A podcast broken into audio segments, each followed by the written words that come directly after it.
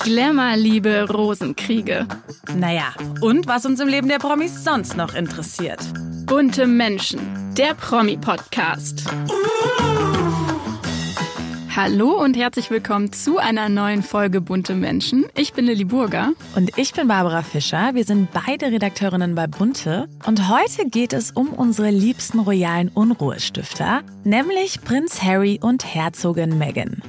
Wieso hören die negativen Schlagzeilen einfach nicht auf? Geht es der Ehe wirklich so schlecht? Das klären wir heute mit unserem Gast, der stellvertretenden Adelsressortleiterin Sandra Heumann. Aber bevor wir anfangen, werfen wir noch einen Blick auf die Promi-News der Woche. Bunte Spotlight. Ja, natürlich haben uns auch diese Woche wieder viele spannende Promi-News erreicht. Das erste Highlight für mich persönlich ist ja, dass letztes Wochenende das gemeinsame Baby von Reality-Star Courtney Kardashian und Musiker Travis Barker zur Welt gekommen ist. Das Paar freut sich über einen kleinen Jungen und natürlich fragt man sich bei solchen extravaganten Eltern vor allem, wie werden sie ihren kleinen Wonneproppen wohl nennen? Hast du Vermutungen, worauf sie gekommen sein könnten, Babsi?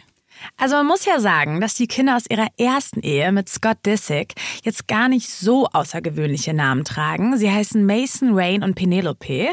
Und wenn ich jetzt aber so darüber nachdenke, dann hat Courtney ja schon ihren Style sehr verändert, seitdem sie mit Travis zusammen ist. Also sie hat sich sozusagen ihm angepasst. Er ist ja wirklich ein voll tätowierter Rockmusiker. Ja, sie war ja eigentlich eher so ein bisschen vom Stil her luxuriös, klassisch, elegant und jetzt trägt sie ganz viel schwarz und ist rockig angepasst angehaucht. Ich könnte mir also sehr gut vorstellen, dass er sich auch hinsichtlich des Namens ja so ein bisschen an seinen düsteren Geschmack angepasst hat. Vielleicht also Lucifer oder Little Satan? ja, ein sehr nachvollziehbarer Gedankengang. Aber Travis Barker hat ja auch schon Kinder. Landon, Alabama und Atiana de la Hoya. Und Alabama zum Beispiel ist nach einem Filmcharakter aus dem Film True Romance von 1993 benannt. Naja, es gibt ja auch einige Filme, mit düsteren Teufelfiguren, zum Beispiel Konstantin mit Keanu Reeves. Aber das wäre ja schon fast zu normal für die beiden. Ja, ein bisschen ausgefallener ist der Name schon. Ich sag's jetzt einfach, der Kleine heißt Rocky 13. Okay, wow. Also nach dem Film Rocky mit Sylvester Stallone? Genau. Travis Barker findet einfach, das ist der größte Boxfilm aller Zeiten und 13 sei die größte Zahl aller Zeiten. Das sind schon triftige Gründe. Absolut. Und da können Sie sich ja auch auf jeden Fall sicher sein, dass kein anderes Kind diesen Doppelnamen bereits trägt. Werbung Soll ich dir aber jetzt mal sagen, was mich diese Woche beschäftigt hat? Bitte gerne, ich brenne darauf. Mein Lieblings-Ex-Tatort-Kommissar Oliver Mommsen, mein Herz geht schon auf, wenn ich seinen Namen sage, lebt schon länger von seiner Frau Nicola getrennt. Die beiden haben sich gekannt, seit sie 18 Jahre alt waren und haben 2008 geheiratet. Weiß man, warum sie sich getrennt haben? Ja, nicht ganz genau, aber anscheinend verlief alles sehr freundschaftlich. Also sie haben sich im Guten getrennt. Er hat auch mit Bunte exklusiv darüber gesprochen und erzählt, er und Nicola waren beide Scheidungskinder und sind immer gut mit der eigenen Patchwork-Familie zurechtgekommen. Und das haben die beiden sich also nach ihrer Trennung auch gewünscht, besonders für die gemeinsamen Kinder, auch wenn diese schon erwachsen sind. Mommsen ist aber auch frisch verliebt. Weiß man, wer seine Freundin ist? Ja, das hat er uns leider noch nicht verraten, aber auch Nicola soll sich neu verliebt haben. Ach, wie schön. Ich mag Oliver Mommsen. Der hat im Bremer Tatort immer so eine sympathische Rolle. Allein sein Rollenname, Nils Stedefreund, da sagt der Name schon alles. Schade aber, dass wir noch nicht wissen, wer die neue Frau an seiner Seite ist. Naja, ich sag mal so, ich vermute, das finden wir ganz bald raus. Ja, wir sprechen heute mal wieder über unsere zwei Lieblingsunruhestifter in der Adelswelt, nämlich über Prinz Harry und Herzogin Meghan. Die beiden leben ja weiterhin in Kalifornien und nicht in England. Zuletzt haben wir die beiden ja bei ihrem Deutschlandbesuch anlässlich der Invictus Games im September diesen Jahres in Düsseldorf gesehen und natürlich auch darüber gesprochen. Und heute ist zu Gast meine liebe Kollegin Sandra Heumann. Schön, dass du da bist. Hallo Babsi. Ja, wir wollen natürlich wissen, was ist eigentlich gerade los? Los im Leben von Meghan und Harry? Wo treiben sich die beiden aktuell rum? Sie sind gerade viel in Kalifornien, also Sie leben ja auch in Montecito und dort leben Sie gerade auch The Good Life. Also äh, die Kinder sind jetzt ein bisschen älter, Archie ist vier und Lily zwei und jetzt nehmen sich die Eltern ein bisschen mehr Zeit für sich und sind wirklich im Hollywood Jet Set angekommen. Also jetzt gerade sind sie mit Cameron Diaz, Benji Madden und Zoe Saldana zum Katy Perry Konzert in Las Vegas gejettet. Äh, Harry war alleine beim Autorennen in Austin. Also man hat so das Gefühl, sie sie haben Spaß. Ja, und wie sieht denn der Alltag der beiden in Montecito aus mit ihren beiden Kindern Archie und Lilybeth? Ja, ich finde es sehr verwunderlich, weil man sieht die Kinder wirklich kaum. Also die haben ja ein sehr großes Anwesen und ich glaube, dass die halt da äh, sehr privat äh, rumtoben und wenn sie irgendwie andere Kinder treffen, dann auch in den Privathäusern. Ähm, also es, äh, es ist irgendwie, sickert nicht viel durch. Es gab jetzt zum Beispiel an Halloween mal einen kleinen Schnappschuss. Da sind Harry und Meghan eben mit den Kids wirklich Trick or Treat äh, gegangen, haben eben Süßigkeiten Süßigkeiten eingesammelt. Also sie versuchen schon, sie so ein bisschen am normalen Leben teilhaben zu lassen. Sie waren auch mal bei einer Parade, beim Unabhängigkeitstag. Aber ähm, im Prinzip leben die sehr, sehr isoliert und man kriegt von den Kindern kaum was mit. Ja, es stimmt, weil wenn ich so überlege, man hat ja immer so Bilder von den anderen royalen Kindern im Kopf und von den beiden habe ich wirklich nur diese ganz alten Bilder, wo sie gerade auf die Welt gekommen sind, sozusagen im Kopf. Ich weiß gar nicht, wie die beiden aussehen, komischerweise. Ja, es gibt ab und zu mal irgendwie auf Twitter mhm. oder Instagram dann so ein paar Fans, die äh, Bilder hochladen, die wir aber jetzt auch nicht drucken würden. Ja. Es ist, äh, es ist wirklich ein Mysterium Rar, und ja. ich glaube, sie heben sich das halt auf für ganz besondere Momente, wo sie irgendwas promoten wollen, wo sie einfach wissen, wenn sie jetzt ein neues Familienfoto raushauen, dann ist das geht es sowas. durch die Decke. Genau, also darauf warten sie, glaube ich, einfach. Und sie sind ja nicht verpflichtet, wie andere Königshäuser was rauszugeben. Also ich meine, sie leben nicht vom Steuerzahler, die leben jetzt privat. Und wenn sie ihre Kinder privat halten wollen, dann können sie das jetzt tun. Ja, und was ich ja auch natürlich spannend finde, beziehungsweise irgendwie ist es ja auch klar bei Harry und Meghan, es gibt natürlich wieder negative Gerüchte beziehungsweise böse Zungen, die behaupten, ja, dass die beiden ihre Kinder vernachlässigen, um eigentlich ja mehr PR-Auftritte äh, absolvieren zu können, beziehungsweise auch sich als Marke voranzutreiben. Was ist da dran? Also ich merke schon eine Veränderung, dass sie jetzt ein bisschen mehr Zeit ohne die Kinder verbringen. Das war, als die Kinder kleiner waren, noch anders. Zum Beispiel fliegen sie jetzt nicht mehr nach jedem Termin sofort zurück. Sie haben ähm, nach den Invictus Games in Düsseldorf noch ein paar Tage in Portugal drangehangen. Dann haben sie noch mal ein paar Tage in der Karibik verbracht. Also man erahnt schon, dass die Kinder jetzt auch ein bisschen häufiger mit Nannies und mit Megans Mutter Doria unterwegs sind. Aber ich glaube jetzt noch nicht, dass sie dadurch schlechte Eltern sind.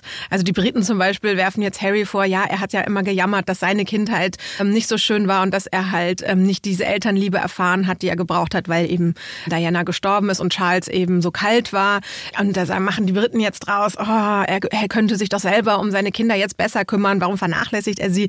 Also ich weiß nicht, ich gönne das jeden Eltern, dass sie mal irgendwie zwei, drei Tage ohne die Kinder sind. Wenn das jetzt wochenweise wäre, würde ich auch sagen, man kann von vernachlässigen sprechen. Aber ich würde mal sagen, sie greifen ihre Karriere jetzt wieder ein bisschen aktiver an oder gönnen sich eben auch mal Auszeiten zu zweit. Ja, das haben sie ja auch verdient und sie sind ja auch noch Menschen und nicht nur Eltern. Ne? Aber du sprichst das gerade schon an. Wie steht's denn jetzt um die Karriere der beiden? Ich meine, die beiden hatten ja wirklich zum Beispiel mit ihrem geplatzten Spotify-Deal wirklich ja für sehr viel Furore, ja für Schlagzeilen gesorgt. Und irgendwie läuft's ja nicht so ganz, glaube ich, wie sie es eigentlich vorgestellt haben. Nee, ich warte auch noch so auf den nächsten Boom. Es ist, glaube ich, nichts in Sicht. Also sie haben aber auch schon alles erzählt. Ich meine, sie haben ein Buch gemacht, sie haben eine Doku gemacht, sie haben die Podcasts gemacht. Also ähm, da müssen sie sich jetzt schon irgendwie gut überlegen, womit sie als nächstes Geld verdienen wollen. Momentan Momentan sind sie sehr viel unterwegs auf Konferenzen, also Klima, mentale Gesundheit, Chancengleichheit, das sind so ihre Themen.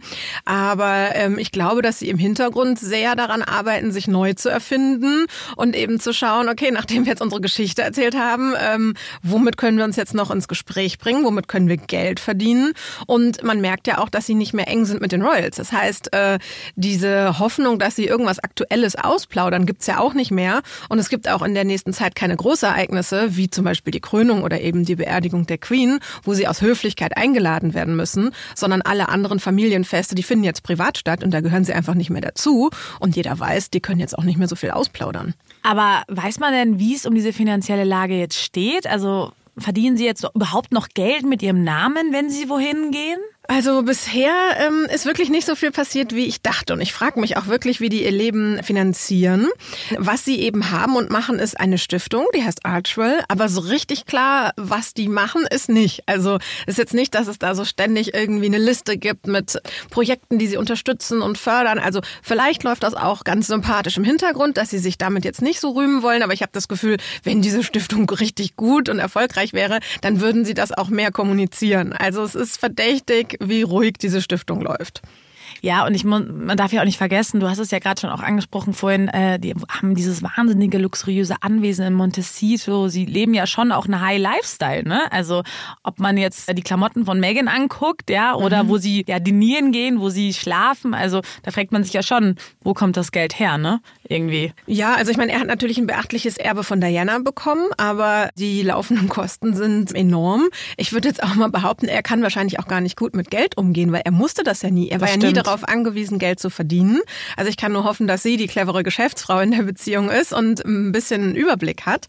Aber zum Beispiel frage ich mich das auch bei den Klamotten, weil das sind ja wirklich immer die teuersten Valentino-Sachen und MS, ob sie jetzt zum Beispiel auch Geschenke annimmt. Das dürfen die Royals Stimmt. ja nicht. Aber im Prinzip kann sie sich ja jetzt auch ausstatten lassen. Was sie ja bestimmt machen lässt. Das also denke ich zu 100 Prozent. Sie wird ja bestimmt einige Leute haben, die sagen, hey. Genau, also ich glaube zum Beispiel das. Schmuck, das ist glaube ich schon ihr eigenes Zeug, aber Klamotten, glaube ich, lässt sie sich auch aus ausstatten. Spannend.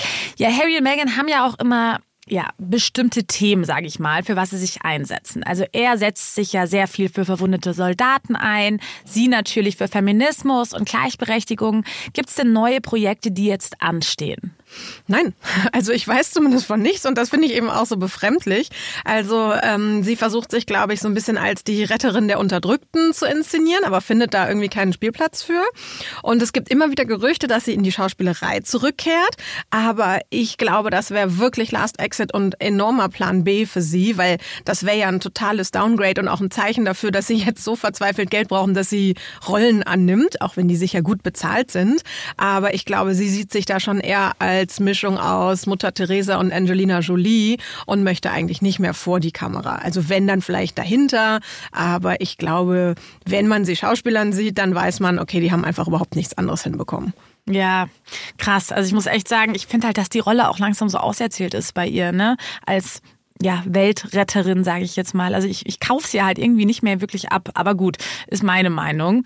Was natürlich auch so ein Dauerthema bei den beiden ist, ist natürlich die angebliche Ehekrise zwischen Harry und Meghan. Ähm, man hat ja das Gefühl, so täglich schreibt die Daily Mail was Neues eigentlich mhm. darüber und findet irgendwelche neuen Hinweise. Er sucht ja angeblich auch nach Häusern in London, aber sie will dort ja eigentlich gar nicht hinziehen, oder? Was ist da los? Ich glaube, der Wohnsitz in London wäre gar nicht als Familiensitz geplant, sondern eher als Möglichkeit für ihn, weil er ja aus alter Verbundenheit doch noch mal häufiger in der Heimat ist, dass er eine Bleibe hat. Also ich glaube nicht, dass sie die Absicht hat, äh, nach England zu gehen, weil sie weiß, dass sie dort so unbeliebt ist und ich glaube, den Stress, den will sie sich nicht geben. Also sie wird da hingehen, wenn es irgendwie für einen guten Zweck ist. Aber dass sie jetzt sagt, ach, in England ist es so schön, lass uns doch den Sommer da verbringen, never ever. Aber glaubst du, dass Harry sich denn wohlfühlt in Amerika eigentlich? Ich glaube, dass er mit ihr und der Familie glücklich ist. Ich glaube auch, dass er dort ein paar neue Freunde gefunden hat. Aber ich meine, wir wissen alle, wie das ist. Freunde, die man erst seit zwei, drei Jahren ja. hat, die sind nicht dasselbe wie die, die man schon seit 10, Kindheit, 20 ja. Jahren oder seit der Kindheit findet. Und Fakt ist, die beiden haben ja auch viel durchgemacht und das belastet ja eine Beziehung. Und ich glaube, dass er wirklich so einen inneren Stress hat, der ihn so ein bisschen daran hindert, sein Leben zu genießen. Also er ist sicherlich in Kalifornien glücklicher, aber ich glaube, dass er sich zum Beispiel auch ein ruhigeres Leben wünschen würde als sie. Also es gibt ja auch die Gerüchte, dass sie jetzt in LA nach einem Haus schaut, was ja für sie beruflich und strategisch besser wäre, weil Montecito liegt fast zwei Fahrstunden von LA entfernt. Für Termine mal eben also hinfahren jetzt nicht so einfach. Und ich glaube, er bräuchte das nicht. Er wird denken, oh LA, da sind einfach nur mehr Fotografen, da habe ich keine Ruhe, was soll ich da? Also ich glaube, dass sie schon die treibende Kraft ist, die die Karriere vorantreiben möchte. Ja, ich habe irgendwie auch immer noch das Gefühl, dass er so ein zerrissenes innerlich zerrissenes Kind ist, was sich so sehr eigentlich ja nach so einer Konstante sehnt im mhm. Leben, weil die, er die ja nie so hatte, sage ich jetzt mal, durch diese ganzen Faktoren. Und ja, jetzt denkt ihr, dass Megan die Konstante ist, aber so ganz angekommen ist er irgendwie immer noch nicht. Also ich habe das immer so das Gefühl, wenn ich ihn so wahrnehme bei Auftritten oder bei ja, irgendwelchen Interviews oder so. Aber ja, es ist auf jeden Fall spannend. Aber was ich ja auch wirklich krass finde, sämtliche Experten prognostizieren ja immer, dass die Ehe der beiden nicht halten wird. Ne? Und es wird ja auch mhm. ständig in der Presse zitiert. Wieso sucht man immer so diese Fehler bei den beiden oder an dieser Ehe? Also warum sind die so unbeliebt, die beiden? Ja, das kann ich auch nicht so ganz nachvollziehen, aber irgendwie gönnt man ihnen das Glück nicht. Vielleicht, weil sie undankbar wirken, weil sie eben der Königsfamilie äh, gegenüber in meinen Augen relativ respektlos waren. Und ich finde eben auch, man kann nicht die große royale Hochzeit annehmen und dann sagen, oh, das Ganze nervt uns aber hier ziemlich. Also man hat immer so das Gefühl, sie, sie, sie predigen Wasser und trinken Wein. Also sie sind dann die großen Umweltschützer, aber äh, fliegen halt selber Privatjet. Das finde ich gar nicht schlimm, aber dann soll man halt nicht andere verurteilen. Und ich glaube, das Ding Ding ist einfach, dass man Megan für so berechnend und ja. ehrgeizig hält, dass man ihr einfach den Erfolg nicht gönnt, weil man einfach merkt, wie sehr sie es so will. Und ich glaube, Menschen, die dabei ein bisschen entspannter wirken, denen gönnt man das dann vielleicht auch mehr. Aber ich glaube, es ist eher so ein nicht gönnen können Problem. Ja, das kann ich mir auch gut vorstellen. Und vielleicht, weil jetzt auch einfach alles so ein bisschen, ich glaube, sie haben so ein bisschen das i-Tüpfelchen jetzt erreicht, was sie nach außen preisgeben, dass sie immer wieder sich als Opfer darstellen, etc., etc., etc. So, aber ja, es ist irgendwie schon krass, dass man, dass man den beiden eigentlich so gar nicht ein bisschen Glück und Erfolg eigentlich gönnt. Also zumindestens die Presse irgendwie nicht, ne? Ja, und man hat auch immer das Gefühl, es ist so ein bisschen gespielt, ne? Ja. wenn man einfach weiß, sie ist Schauspielerin, ne? Und man weiß immer nicht, ist das jetzt so das Wahre oder hat sie jetzt aus dem Augenwinkel gesehen, da ist ein Fotograf und jetzt äh, schmeißt sie sich ihm nochmal an den Hals und krault ihm den Rücken, damit das alles besonders innig aussieht. Es ist, ich will nicht in der Haut der beiden stecken, sagen wir es mal so. Aber was natürlich, ja, ich glaube, immer noch die ganze Welt beschäftigt, wie ist denn jetzt aktuell das Verhältnis zu Harrys Familie? Unverändert schlecht. Also und da ist auch keine Besserung in Sicht. Es gibt wieder kleine Kriege über das Image und darüber, wer wen als böse dastehen lässt oder der Sündenbock. Also aktuelles Beispiel ist der 75. Geburtstag von König Charles. Und da gab es irgendwie einen Artikel, der gesagt hat, das ist so unhöflich von Harry und Meghan, dass sie nicht zu seinem Geburtstag kommen. Und sie lassen das dann aber auch nicht stehen, weil sie haben ja diesen Gerechtigkeitssinn, sondern sie lassen dann eben über ihren Sprecher auch kommunizieren, nee, wir wurden gar nicht eingeladen. Und es ist halt immer so dieses, ne, der eine sagt, die waren böse, dann sind sie und dann will ja derjenige sein Image retten. Und ähm, zum Beispiel haben jetzt diese Diskussion um den Geburtstag die Parlamentseröffnung überschattet. Das war die erste, die Charles als König absolviert hat.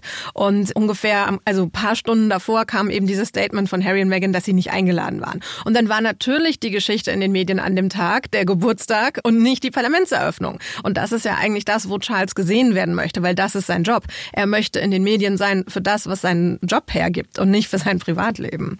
Also das Verhältnis zur Familie ist weiter super angespannt. Ich glaube schon, dass Charles sich so ein bisschen bemüht, auch eben für die öffentliche Wahrnehmung, dass es besser wird.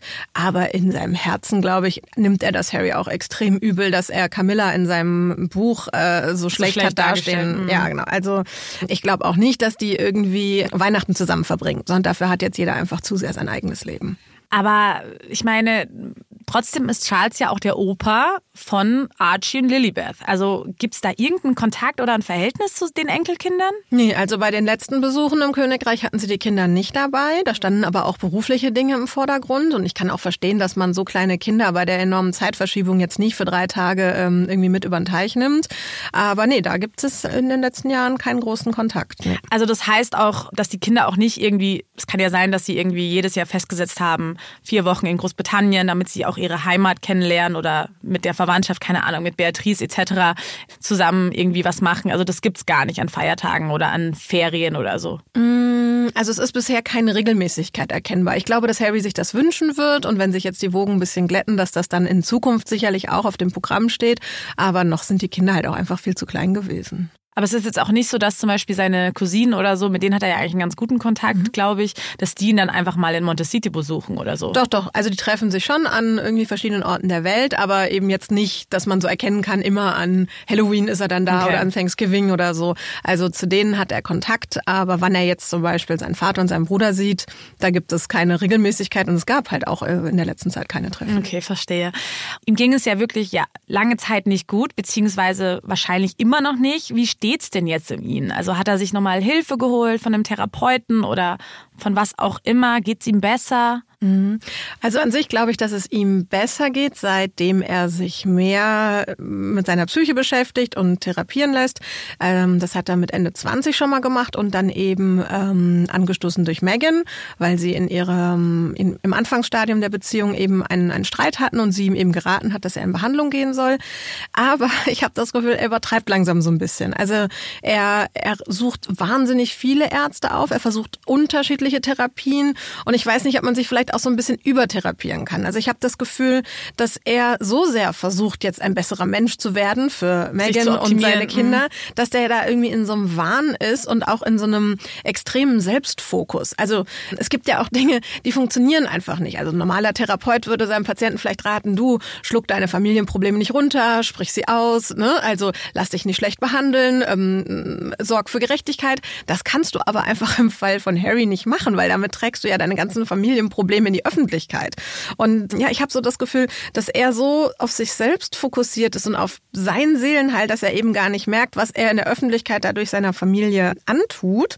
Und ja, also ich habe das Gefühl, er fühlt sich mittlerweile fast in der ähm, Gesellschaft von Ärzten wohler und äh, das gibt ihm Sicherheit. Also er hat in den letzten Jahren äh, weit über zehn Ärzte aufgesucht und glaube, dass er fast so ein bisschen süchtig ist nach gecoacht und therapiert werden, weil er eben Angst hat, dass es wieder bergab geht. Also ich bin mir sicher, es geht ihm jetzt besser, als er zum Beispiel England verlassen hat. Aber ich glaube, er hat einfach eine relativ negative Grundeinstellung und die ist, glaube ich, noch nicht weg.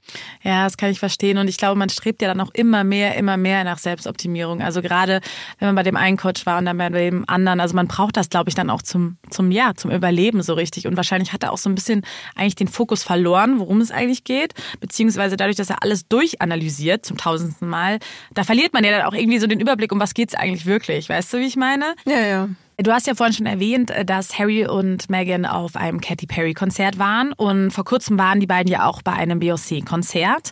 Harry sieht wirklich auf den Bildern unglücklich aus, muss man sagen. Kannst du dir vorstellen, warum? Also ist es für ihn ein Zwang, zu solchen Veranstaltungen zu gehen? Nee, aber man sieht, dass er sich einfach in der Öffentlichkeit nicht wohlfühlt. Also er fühlt sich generell bedroht, wo viele Menschen sind. Das konnte ich zum Beispiel auch bei den Invictus Games beobachten. Da habe ich die beiden ja begleitet.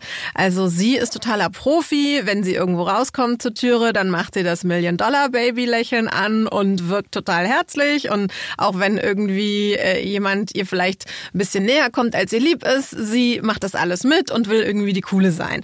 Und er kann das einfach nicht. Also er ist einfach super misstrauisch und gerade wenn dann noch irgendwo Kameras in der Nähe sind und Presse, dann wirkt er einfach wie versteinert. Also das ist, glaube ich, wie wenn jemand irgendwie ein Gewehr auf ihn richtet für ihn. Und deswegen in dem Moment, wo Öffentlichkeit da ist oder eben Fotografen, glaube ich, versteinert der und dann kann der sich auch bei einem Katy Perry Konzert nicht locker machen. Also das tut mir wahnsinnig leid. Ich glaube, dass er anders ist, wenn er mit ihr am Strand ist. Und äh, ich glaube, dass er da auch eher dieses innere Lächeln dann zeigen kann. Aber ich so glaub, kennen wir ihn ja auch von früher, ne? Der Spaßvogel, sage ich jetzt mal, in seinen jungen Jahren. Also ja. Aber ich glaube, Öffentlichkeit, viele Menschen mhm. beobachtet werden, da ist bei ihm dann alles vorbei. Hattest du den beiden, äh, wo du die in Düsseldorf bekleidet hattest, die Hand geschüttelt? Ja. Und wer hat den festeren Händedruck? Ähm, ich habe nur ihr die Hand geschüttelt.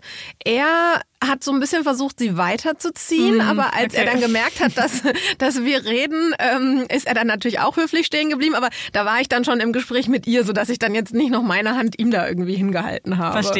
Aber da merkt man schon, sie ist total calm down und professionell. Ja, also er ist so, er geht so durch die Menge und grüßt so nickend nach mm. rechts und links und versucht sich so ein Lächeln abzuringen und sie ist so richtig, bam, gute Laune, schön, dass ihr da seid, ihr seid großartig. Also Amerikanerin halt, gell? Ja. Also, also wirklich so. Sie weiß, wie es läuft. Sie weiß, wie es läuft. Aber jetzt nach diesem ganzen Drama oder das Drama ist ja immer noch da, man fragt sich ja schon, will Harry sich überhaupt noch mit seiner Familie versöhnen? Hm. Ja, ich glaube schon, weil durch diese ganzen Therapien und das Coaching möchte er schon einfach seinen Seelenfrieden finden und er weiß, er muss da in irgendeiner Art mit abschließen. Ich glaube aber mehr daran interessiert ist wirklich Charles. Also zum einen privat, weil sein Vater ist, aber eben auch, weil er als König gut dastehen will. Und er wirkt halt ein bisschen unfähig, wenn er es nicht hinkriegt, seine Söhne zu vereinen und seine Familie in den Griff zu bekommen. Ich glaube, dass William aber zum Beispiel äh, Harry nie verzeihen wird. Also die werden vielleicht zusammen irgendwie gute Miene zum bösen Spiel machen, aber dass die irgendwann nochmal eng sind, da müsste jetzt schon irgendein großer Schicksalsschlag passieren, der, der sie zusammenschweißt oder so. Aber wenn, wenn jetzt nichts passiert und es so weitergeht, glaube ich, da ist der Bund. Also das beendet. heißt kein Happy End? für alle? Nee, nicht wirklich. Also ich glaube, dass Harry durch seine negative Einstellung und Erwartungshaltung auch so ein bisschen das Pech anzieht. Und das ist so, wenn man irgendwie was Negatives erwartet, dann kommt es auch. Also ich bin jetzt nicht wahnsinnig esoterisch, aber bei ihm ist das wirklich so eine self-fulfilling prophecy, dass, ähm, dass er irgendwie sein Glück nicht finden wird. Weil er, glaube ich, nicht selber glaubt, dass er es verdient hat oder dass es je kommen wird. Und ich glaube, dass eben einfach Megan weitaus mehr möchte als er. Und ich weiß nicht, wie lange er da noch mitzieht. Ob er irgendwann sagt, Schatzi, mach mal einen Gang langsamer, äh, bremst dich mal, lass uns doch unser Leben genießen. Und Happy End auch mit Charles und William glaube ich nicht. Da ist nämlich zum Beispiel schon neuer äh, Zündstoff und neue Munition vorhanden. Und zwar gibt es einen Autor, der hat schon das Buch Finding Freedom geschrieben. Das war eine Biografie über Harry und Meghan, die offiziell nicht von ihnen autorisiert war. Aber der Herr Scobie ist ein enger Freund von ihnen, sodass man eben weiß, die haben ihm Infos gegeben, vielleicht sogar auch drüber gelesen, also so inoffiziell autorisiert. Und ähm, von ihm erscheint jetzt eben ein zweites Buch. Und ich glaube, dass sie ihn auch ordentlich wieder mit Infos gefüttert haben über die Royals. Also der, der Titel des Buchs verspricht schon Krawall. Also auf Deutsch heißt es Endspiel. Einblicke in die königliche Familie und den Überlebenskampf der Monarchie. Spannend. Genau, also ist ja schon im Prinzip, äh, schreiben sie die Monarchie ja schon tot. Ne? Ähm, und ich glaube, das wird jetzt dann einfach nochmal so die nächste Bombe und ich glaube, die werfen sich halt einfach die Bomben gegenseitig in den Vorgarten. Die aus Kalifornien Richtung England fliegen, sind vielleicht ein bisschen bewusster lanciert. Die von England Richtung Kalifornien fliegen, glaube ich, sind jetzt nicht immer zwingend von Charles selber inszeniert, sondern vielleicht auch irgendwie von seinem Presseteam, was irgendwie ihn gut dastehen lassen möchte möchte. Das haben wir ja auch in, der, äh, in dem Film über die beiden schon gelernt, dass es da einen großen Konkurrenzkampf gibt, wer aus der Familie am besten dasteht. Und wenn einer gute PR braucht, dann schiebt man erstmal dem anderen irgendwie den Buhmann zu, damit der äh, eben, damit vielleicht Charles besser dasteht oder Camilla. Also ich glaube, das wird einfach jetzt so weitergehen. Ich hoffe nur, dass sich die Gemüter irgendwann beruhigen und alle ein bisschen Frieden finden. Aber ein Happy End, glaube ich, wird es da so richtig nicht geben. Ja, ich glaube, wenn, können das vielleicht echt nur dann die nachfolgenden Generationen wieder machen. Also Harrys Kinder und Williams Kinder, vielleicht können die sich ja irgendwie in 15, 20 Jahren noch mal ein bisschen, ja, miteinander befreunden und für ein bisschen Harmonie sorgen, weil die da drüber stehen, sage ich jetzt mal, und sagen, hey, wir sind eine Familie, ne? Das könnte er vielleicht noch. Man wird es ihnen wünschen. Man wird es ihnen auf jeden Fall wünschen. Jetzt aktuell streuen sie gerne Salz in die Wunden rein. und äh, wir sind gespannt, was passiert und hoffen, dass du bald wieder bei uns bist, liebe Sandra, um uns ein neues Update aus der Adelswelt zu geben. Ja, ich glaube, die royale Soap geht ganz sicher weiter. Every day, 24-7. Werbung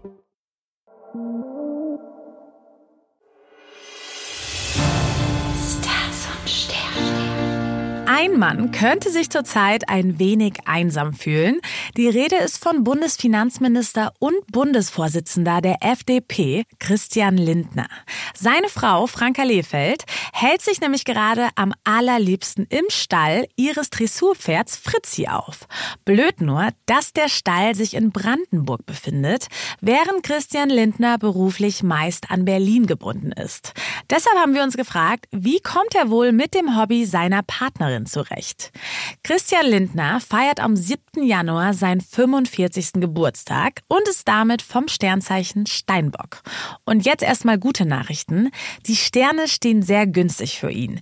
Die Konstellation von Venus und Mars hat gerade in der Liebe einen großen Einfluss auf den Steinbock. Sie sorgt für eine Tiefverbundenheit innerhalb der Partnerschaft.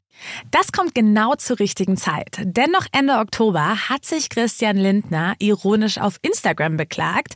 Franka hatte ein Turnier gewonnen und daraufhin ein Foto mit ihrem Pferd gepostet, das Christian kommentierte.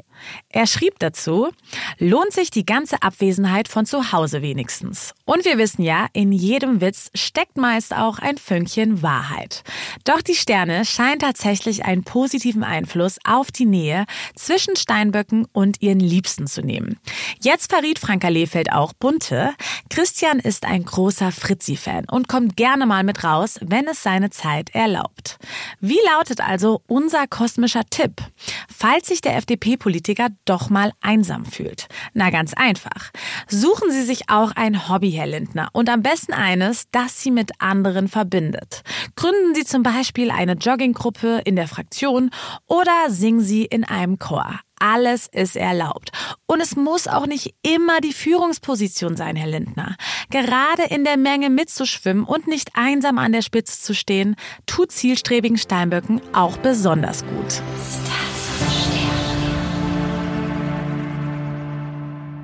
Das war's auch schon wieder mit einer neuen Folge Bunte Menschen. Wir hoffen, sie hat euch gefallen. Abonniert uns auf Spotify, Apple Podcasts und Co., damit ihr keine Folge mehr verpasst. Und hinterlasst uns unbedingt eine Bewertung. Da würden wir uns mega drüber freuen.